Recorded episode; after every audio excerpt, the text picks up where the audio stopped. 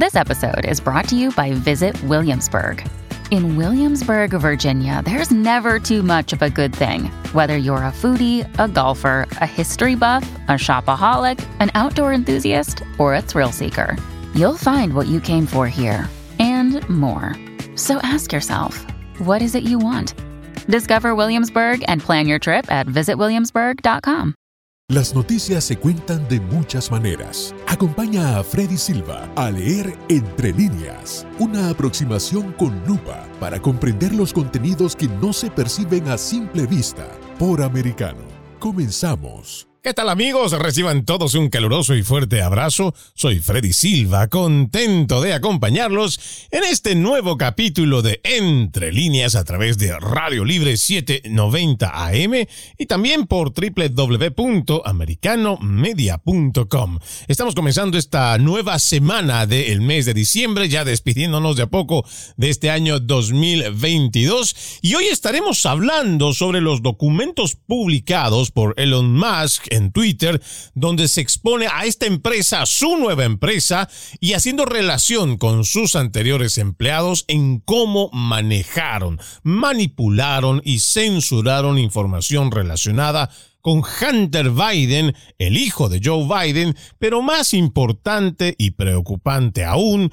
cómo a través de oficinas del gobierno se estaría presionando a empresas tecnológicas para suprimir la libertad de expresión y también cómo la prensa progresista aún mantiene silencio al respecto. Ojo, ya tenemos casi 3, 4 días de que se publicaron estos documentos y la prensa ni siquiera lo ha mencionado. Algo que podría ser un escándalo nacional con relación a cómo el gobierno influye en las empresas tecnológicas para suprimir un debate o para censurar una información legítima hoy no es noticia porque así lo han decidido los de la prensa progresista, la prensa mentirosa y cómplice de la línea de izquierda. Bueno, antes de comenzar de lleno con este tema, los invito a que descarguen nuestra aplicación Americano, que está disponible tanto para Apple como Android. Y de la misma forma, también los invito a que nos puedan seguir a través de nuestras distintas redes sociales. Usted nos encuentra como Americano Media en YouTube, Facebook, Twitter, Instagram, Gather, Truth Social. Y por supuesto, nos va a encantar muchísimo, no solo que nos siga, sino que también se vaya enterando y conociendo a la familia de americano. Dicho esto, Comencemos con los hechos. Como ya lo había anunciado anteriormente el nuevo dueño de Twitter, Elon Musk, ya cumplió con su promesa y publicó el pasado viernes por la tarde, a través de la cuenta oficial de Matt Taibbi, decenas de correos electrónicos que demostrarían cómo altos ejecutivos de la anterior administración de Twitter trabajaron con la campaña de Joe Biden para censurar las noticias que lo perjudicaran en plena elección presidencial del 2020. Para quien todavía no lo ha descargado, para quien todavía no sabe de qué se trata esta publicación o los correos electrónicos,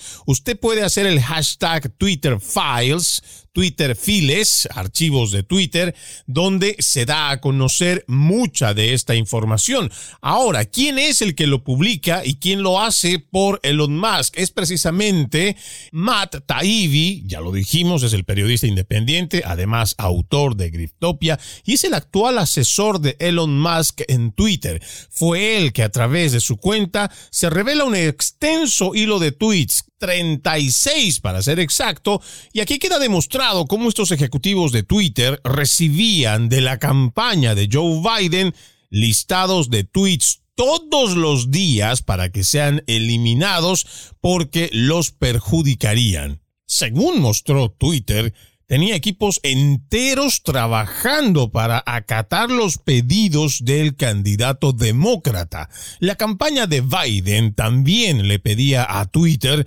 suspender cuentas de famosos que hablaran en contra suyo. Imagínese el descaro que tienen los demócratas que después hablan de que la democracia está en peligro cuando son los primeros que atentan contra la primera enmienda de los Estados Unidos, lo que representa nuestra democracia, el espíritu de los Estados Unidos de libertad. Y son precisamente ellos, los demócratas, toda esta la radical de izquierda, los que se empeñan en censurar y como muestran estos documentos expuestos a través de la red social Twitter, mandaron a silenciar hasta los famosos que se atrevían a hablar en contra del candidato entonces Joe Biden. Y creo que uno de los casos más graves que se logra dar a conocer el pasado viernes es lo que le hicieron al actor James Woods. Él tiene su cuenta en Twitter, arroba Woods, quien fue censurado por pedido de los demócratas después de que brindó su apoyo, dio todo su respaldo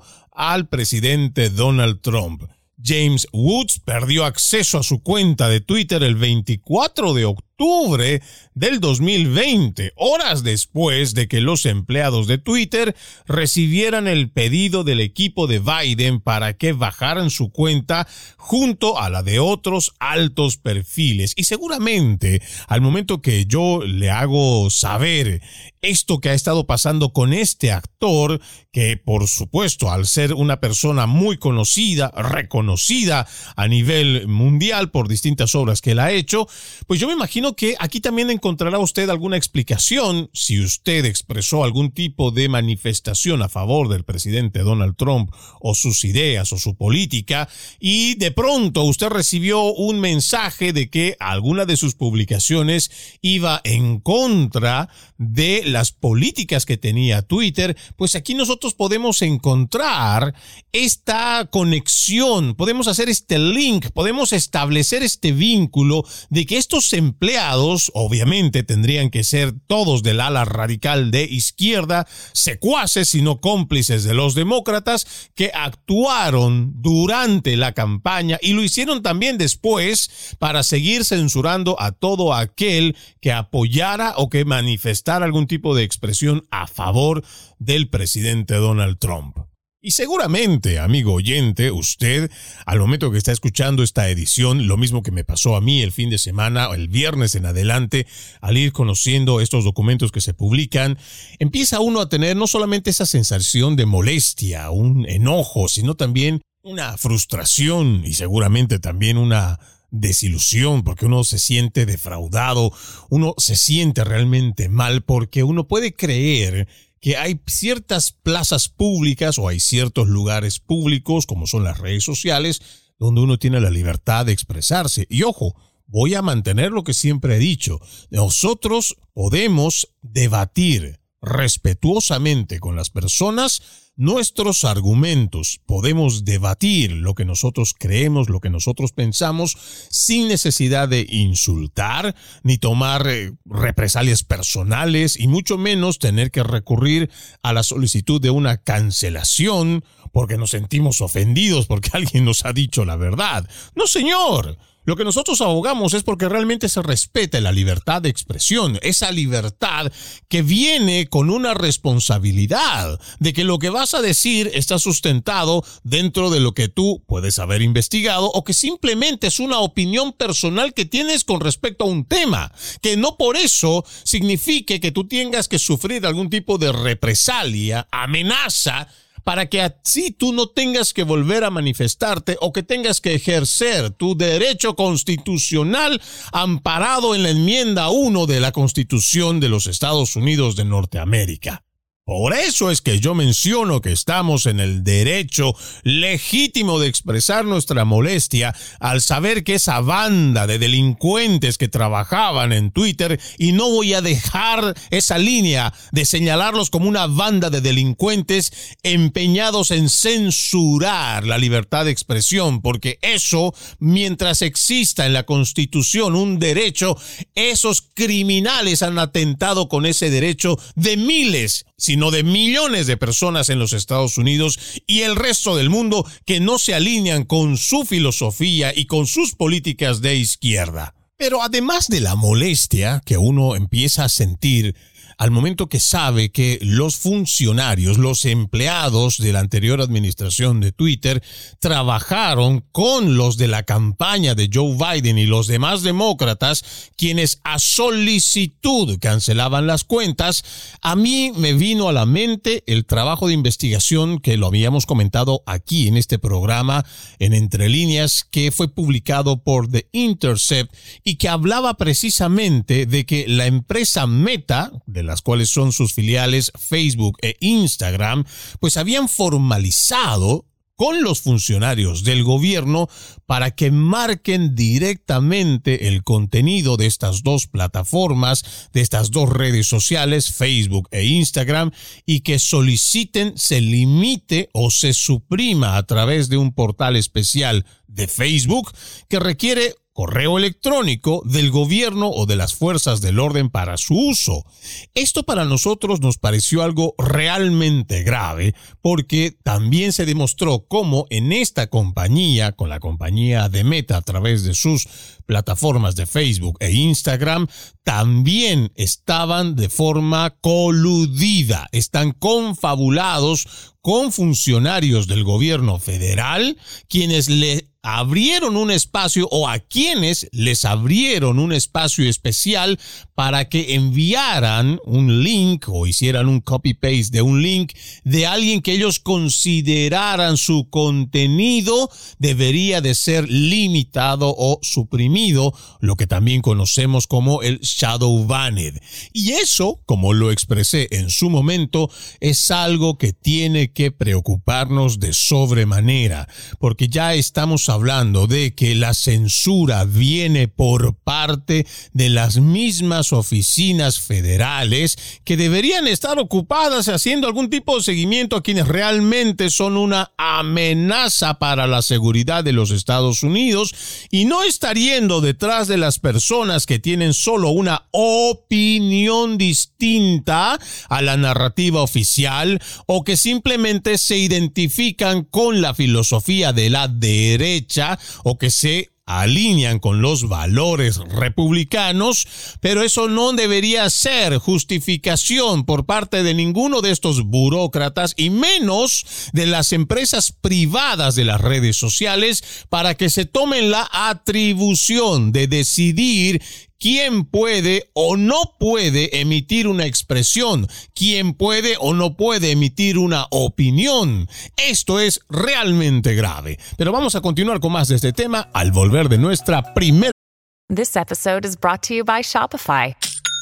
Forget the frustration of picking commerce platforms when you switch your business to Shopify, the global commerce platform that supercharges your selling wherever you sell. With Shopify, you'll harness the same intuitive features, trusted apps, and powerful analytics used by the world's leading brands. Sign up today for your $1 per month trial period at shopify.com slash tech, all lowercase. That's shopify.com slash tech. La pausa. En breve regresamos con Entre Líneas, con Freddy Silva, por Americano. Estamos de vuelta con Entre líneas, junto a Freddy Silva, por Americano. Gracias por continuar con Entre líneas a través de Radio Libre 790 AM y también por www.americanomedia.com y descargando nuestra aplicación americano disponible para Apple y también Android. El día de hoy estamos hablando sobre los documentos publicados por Elon Musk donde se expone a la empresa Twitter y sus anteriores empleados en cómo manejaron y manipularon además de censurar información relacionada con la computadora portátil de Hunter Biden, sí, el hijo de Joe Biden, pero más importante aún, ver cómo empresas federales estarían presionando a las empresas tecnológicas para suprimir la libertad de expresión. Y esto es supremamente importante remarcarlo porque ya hay esa evidencia de la cual antes solamente se decía, se especulaba o se daba a entender en base a lo que entendíamos la evidencia de los medios de comunicación, las redes sociales, los comportamientos en las redes, pero ahora tenemos esta publicación que precisamente hace el nuevo dueño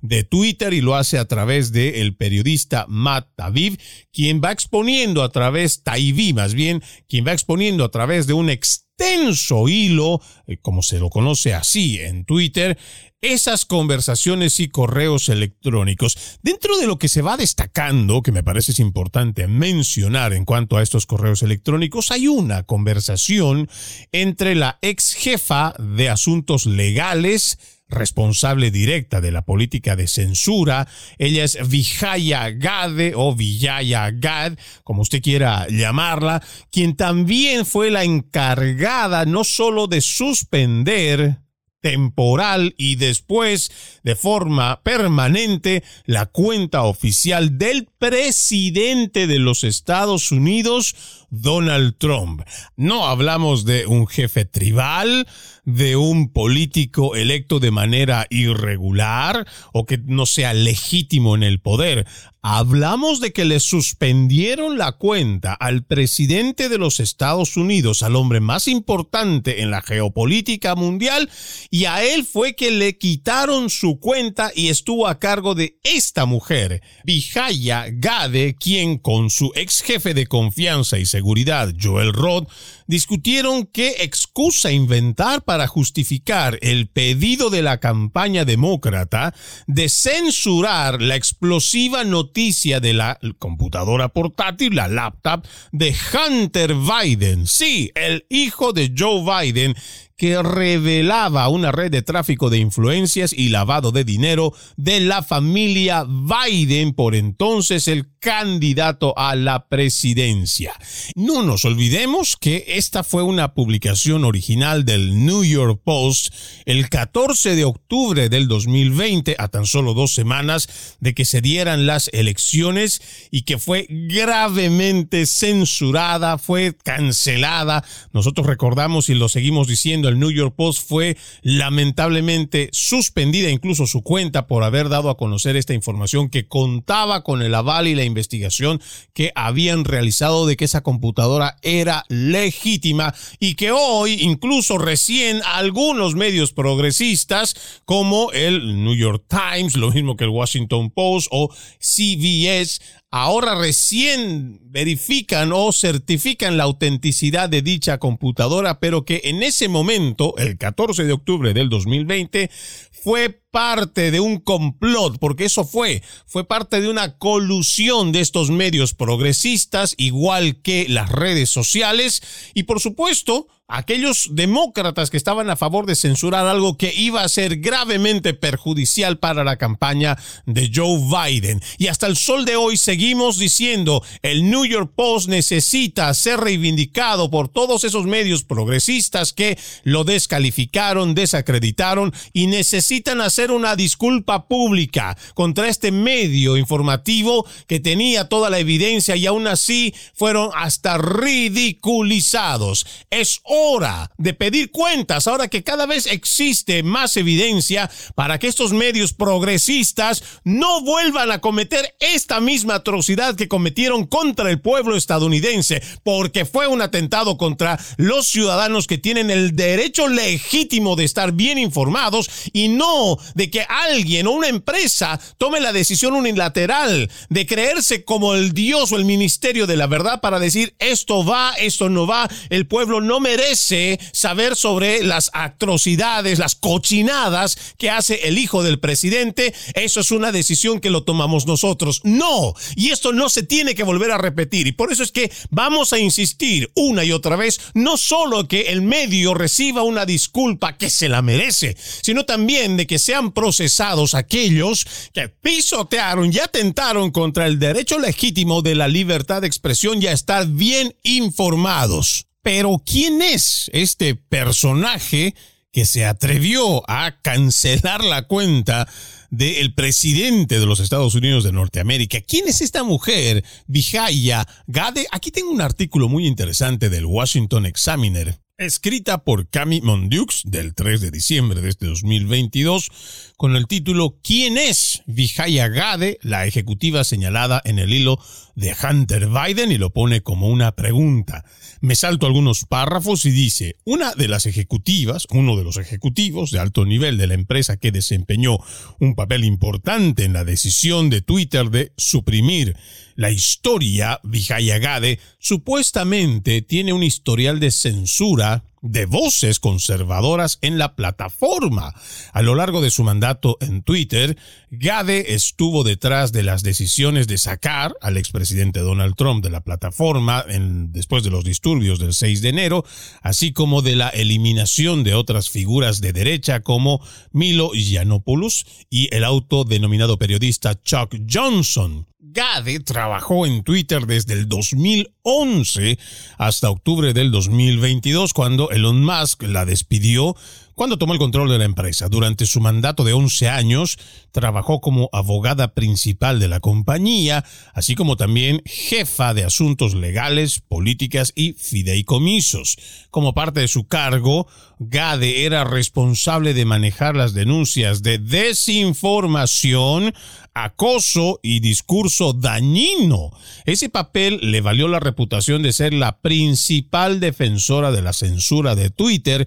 entre los críticos de la derecha, quienes acusaron a Gade de silenciar de manera desproporcionada las voces conservadoras en la plataforma. Y como usted podrá darse cuenta, amigo oyente, en base también a este artículo del Washington Examiner, que lo extrajimos de su portal washingtonexaminer.com, se puede evidenciar que esta persona tiene esos antecedentes de silenciar, de censurar aquellas voces conservadoras, lo que obviamente por deducción nos hace asumir que esta es una radical de izquierda que no tolera el disenso, que no tolera las opiniones contrarias a la narrativa oficial y que es capaz de prestarse a los más bajos instintos para poder favorecer al partido de izquierda, en este caso en los Estados Unidos, al Partido Demócrata. Por eso, amigo oyente, el momento que usted escuche de estos fariseos, de estos mentirosos, de estos demagogos, de estos politiqueros que dicen abiertamente que van a luchar por la democracia del país, que ellos están de acuerdo en respetar la constitución de nuestra nación, mentira, no les crea, porque son precisamente estos los que terminan confabulando con personas como la mencionada, a esta que dijimos que era la extra trabajadora de Twitter para inventarse cualquier pretexto con el fin de censurar una noticia como por ejemplo la computadora portátil de Hunter Biden para que el resto de la población no tenga idea. Y si alguien escuchaba o si alguien leía este tipo de información automáticamente gracias a personajes como esta mujer a la cual mencionamos, se la calificaba como un teórico de la conspiración o simplemente se descartaba de que esto era una información real y se la ponía como si fuera una desinformación rusa y cualquier otro pretexto para que la gente se vaya creyendo este cuento. Y ojo, esto no lo lograron solo desde esta plataforma, porque hay que decirlo, las personas que se comieron el cuento de que la computadora portátil de Hunter Biden era parte de una desinformación rusa, lo recibieron también a través de la prensa progresista que está aliada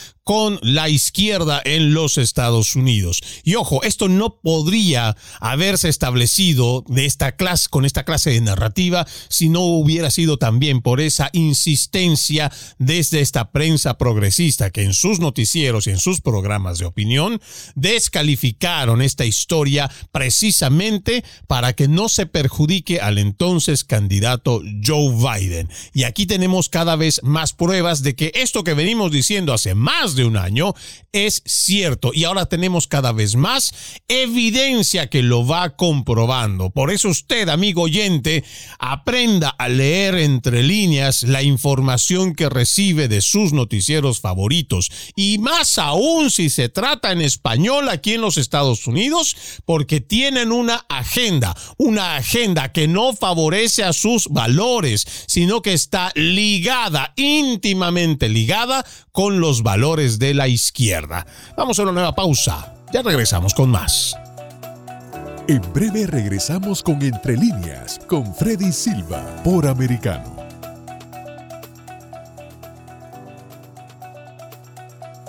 Estamos de vuelta con Entre líneas junto a Freddy Silva por Americano. Gracias por continuar con Entre Líneas a través de Radio Libre 790 AM y por www.americanomedia.com. Estamos revisando el día de hoy las repercusiones de la publicación en Twitter de documentos que confirman que los partidarios demócratas utilizaron, pidieron a los anteriores empleados, pero utilizaron a la plataforma para censurar a todo pensamiento de derecha o aquellos que en su momento expresaron algún tipo de apoyo al presidente Donald Trump. Peor aún, cuando se trató del caso de la computadora portátil de Hunter Biden, estos empleados o ahora ex empleados de Twitter fueron los que se encargaron de llevar adelante una maquinaria de la mentira y de la desinformación para que sea calificado como desinformación rusa y así el resto de la población estadounidense no tome en serio este grave hecho que seguramente, nosotros lo damos casi por sentado, hubiera cambiado el rumbo de las elecciones en el 2020. ¿Y por qué lo decimos esto? No solamente porque podemos entender que la gente podía haber visto la verdadera cara de la familia Biden, sino porque entendemos que la población estadounidense tiene normas morales, sobre todo las cristianas, y también valores morales éticos que jamás habrían permitido que alguien como un miembro de la familia Biden ocupara la presidencia de los Estados Unidos. Si usted aún no sabe lo que contiene la computadora portátil de Hunter Biden, hay muchos grupos en Telegram que van a mostrarle fotografías muy groseras. También hay videos que son muy grotescos donde el hijo del presidente no solo estaría consumiendo drogas, estaría también teniendo reuniones con escorts, con mujeres, con damas de compañía,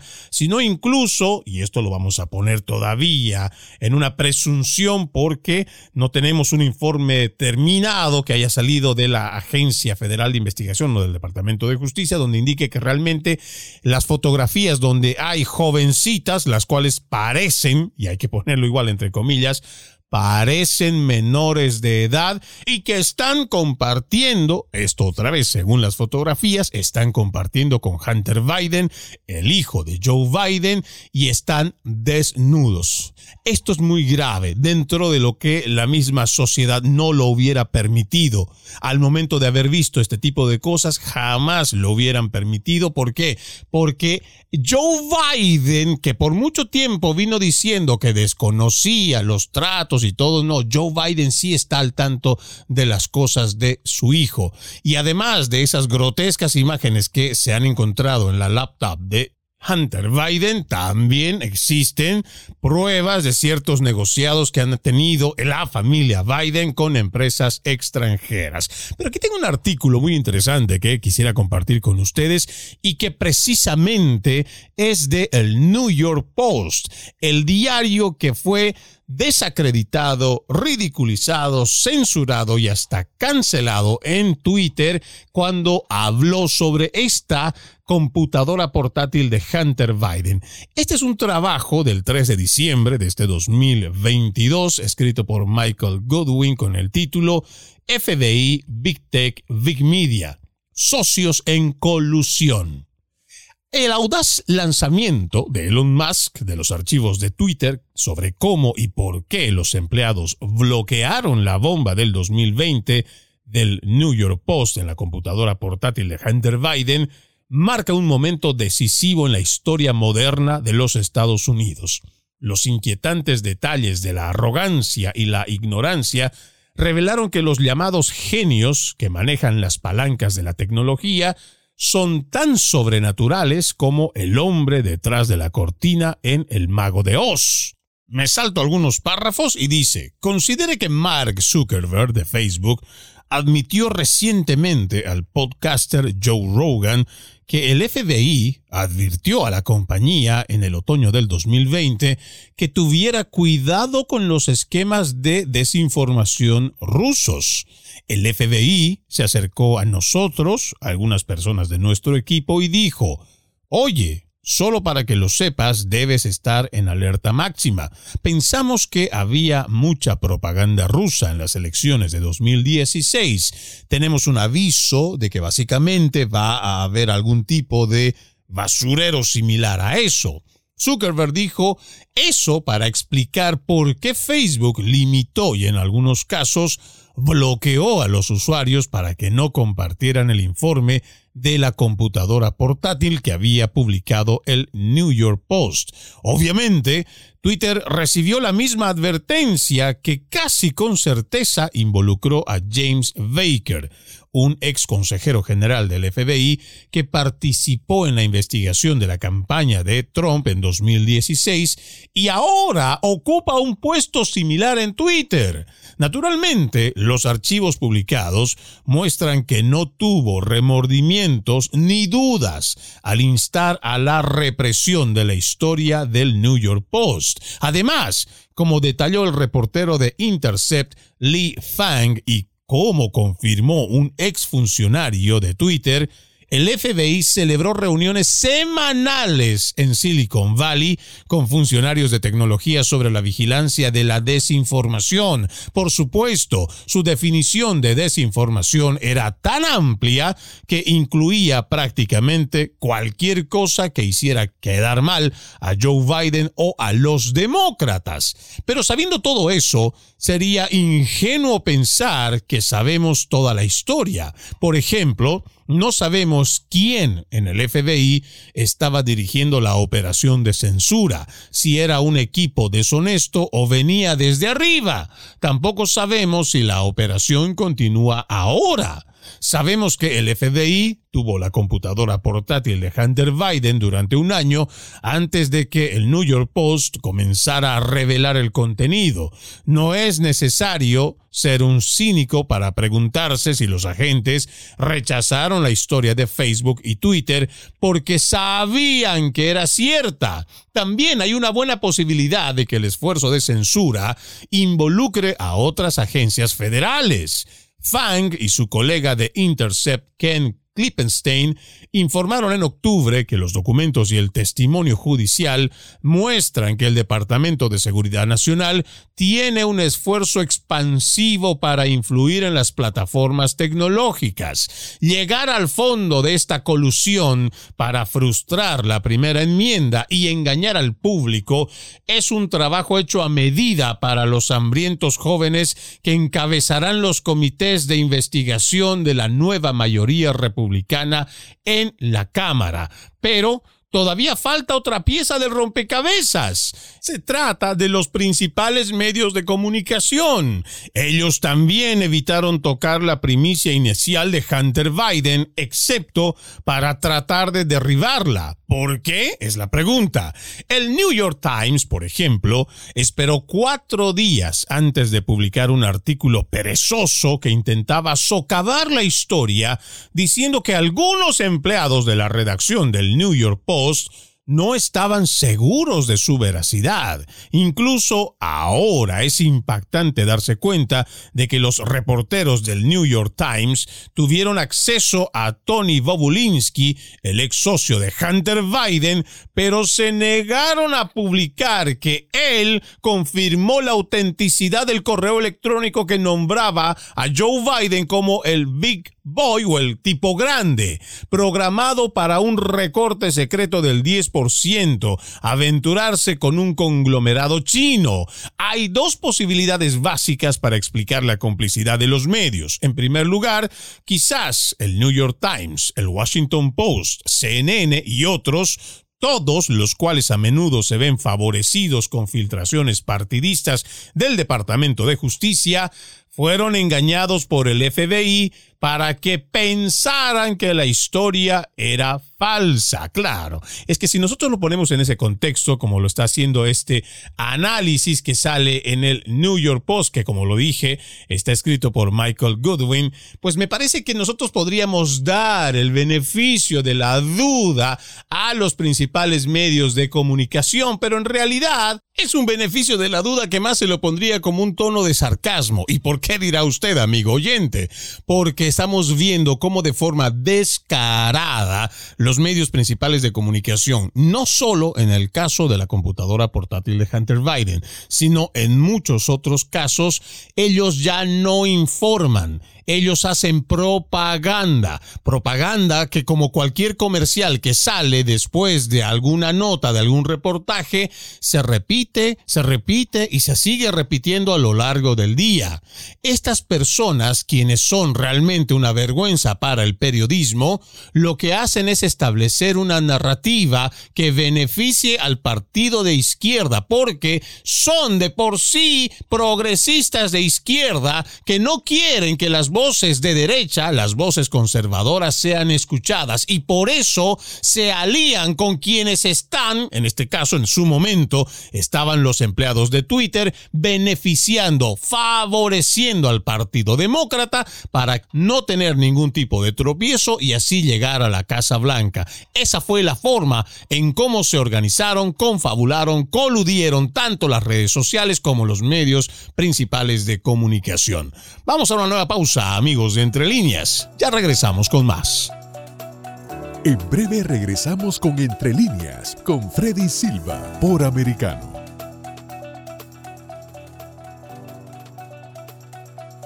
Estamos de vuelta con Entre Líneas, junto a Freddy Silva, por Americano.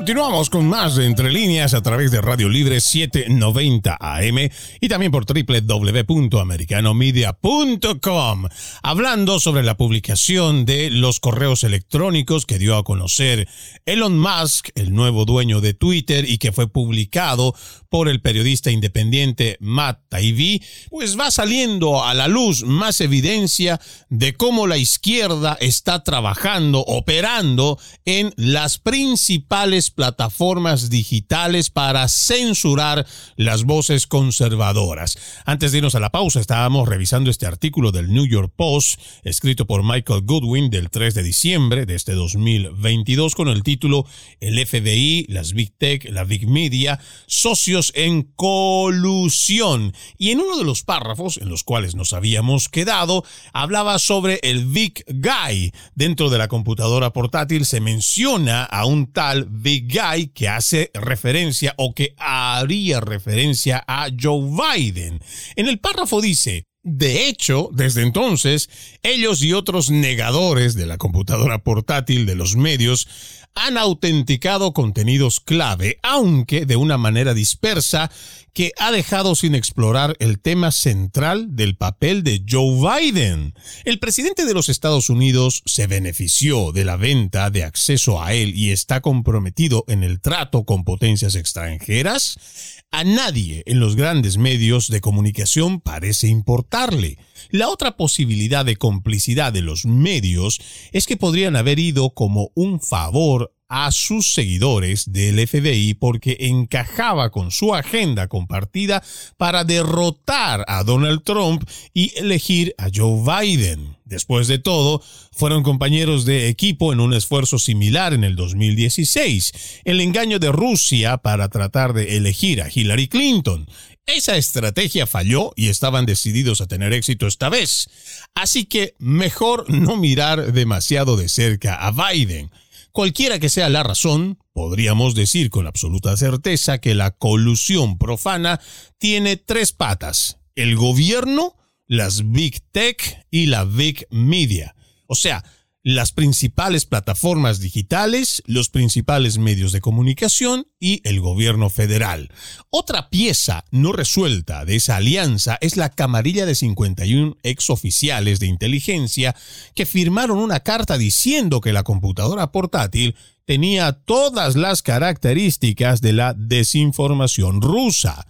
Ninguno había visto la computadora portátil, pero su carta se convirtió en la historia de los medios de comunicación que aprovecharon y le ofrecieron a Joe Biden un salvavidas en su próximo debate con Donald Trump. Algunos firmantes de esta carta que presentaron todavía defienden esa carta y ninguno se ha disculpado por engañar al público. Este no es un asunto adecuado solo para los historiadores, especialmente cuando la mayoría de los medios de comunicación cubrieron el lanzamiento de Elon Musk de la misma manera que cubrieron la historia inicial de la computadora portátil. Ellos lo ignoraron. Eso parece extraño hasta que considera que podrían haber temido que su papel en la supresión de la historia original de la computadora portátil de Hunter Biden fuera descubierto por los documentos. Lo llamaría una conciencia culpable si estos sirvientes de los demócratas realmente tuvieran conciencia, pero eso se pasó de la raya con todos sus estándares en el momento en que Donald Trump bajó las escaleras mecánicas. Para empeorar infinitamente las cosas, el poder concentrado de esta colusión no se parece a nada que se haya visto en nuestra nación. Los líderes de la alianza se han convertido en los proveedores de la única opinión aceptable y ejecutores contra los disidentes. Su dominio abarca desde la impresión hasta la transmisión y las redes sociales y su objetivo es dictar lo que 300 millones de estadounidenses pueden decir y hacer sobre todo desde el COVID hasta la carrera y el medio ambiente. Sus críticas sacuden salas de juntas, académicos e incluso atletas. Y me parece que, deteniéndonos un momento en la lectura, esto también es importante mencionarlo, porque realmente lo que se está viendo a través de las plataformas digitales y también los medios tradicionales de comunicación, ya sean o no influenciados por agentes federales del gobierno, lo que tenemos hoy es un absoluto de imponer una narrativa oficial y no importa si los otros 320 millones de personas que vivimos en los Estados Unidos estamos o no de acuerdo. ¿Por qué? Porque ya no importa si tú te opones ante políticas o propuestas de ley que no te beneficiarían a ti en lo personal o a tu comunidad. Aquí lo que importa es quién tiene la verdad de su lado y quién tiene el aparato principal para difundirlo. Porque no importa cuánta ciencia, no importa cuántos argumentos, cuánta realidad objetiva tengas en tus manos, ya no importa hoy cuántos documentos y evidencia puedas presentar. Aquí el problema es quién tiene en sus manos los medios principales de comunicación y quién tiene en sus manos la decisión de qué se publica o no en las redes sociales. Quien tiene ese poder es el que decide cuál es la verdad que se va a imponer. Y esta prueba que se presenta en cuanto a la computadora portátil de Hunter Biden, como lo venimos diciendo, desde hace casi dos años, es la muestra más clara de cómo se manipula la información y cómo se maneja a las masas en los Estados Unidos a través de los principales medios de comunicación y ahora con las redes sociales para que la gente preste o no atención a un problema o se establezca o no un problema o también ignorar un problema. Y seguramente esa también es la razón por la cual en lo que va del día viernes pasado, el sábado, el domingo y hoy lunes al momento que hacemos esta edición, ustedes se van a dar cuenta que no forma parte del escándalo o de los principales titulares de los medios masivos de comunicación. Porque hablar sobre los documentos publicados en Twitter significaría también ir revelando cómo esta misma prensa progresista trabaja de forma conjunta o por lo menos tienen ciertos vínculos los cuales vienen desde las agencias federales o simplemente su lineamiento de izquierda, su lineamiento progresista de izquierda, hace que elijan cuáles sean las noticias que para ellos representa noticia y de interés para la población. Pero casos como el que nosotros estamos tocando, casos que podrían haber cambiado el rumbo y la dirección de las elecciones en el 2020, esas no las pasan porque ellos también formaron parte ya sea del engaño, poniéndolo en la presunción de inocencia, creyendo de que ellos recibieron información que los confundieron y que más bien fueron ellos los engañados, fueron ellos a los cuales se le brindó información manipulada. Pero al final del caso, por eso nosotros entendemos, o por deducción podríamos entender, que los principales medios de comunicación no estarían prestándole atención debida a algo que debería de ser hoy un escándalo nacional. Pero quienes aparentemente sí harán de esto un escándalo y van a traer a quienes podrían ser los presuntos responsables de la censura a la libertad de expresión son la nueva camada de republicanos que ocuparán sus nuevos puestos en el Congreso de los Estados Unidos, en la Cámara de Representantes. Así lo dio a conocer por lo menos James Comer, el republicano por Kentucky, quien dijo en el programa de Sean Hannity de Fox News, él dijo, bueno, en enero, cuando tome su antiguo puesto como presidente del Comité de Supervisión de la Cámara, puedo prometerle esto todos los empleados de Twitter que participaron en la supresión de la historia de la computadora portátil de Hunter Biden tendrán la oportunidad de presentarse ante el Congreso y explicar sus acciones al pueblo estadounidense. Esta fue una gran historia, pero esta historia apenas comienza porque vamos a tener a todas las personas en Twitter que estuvieron involucradas en esto frente al Comité de Supervisión de la Cámara de Representantes. Y agregó,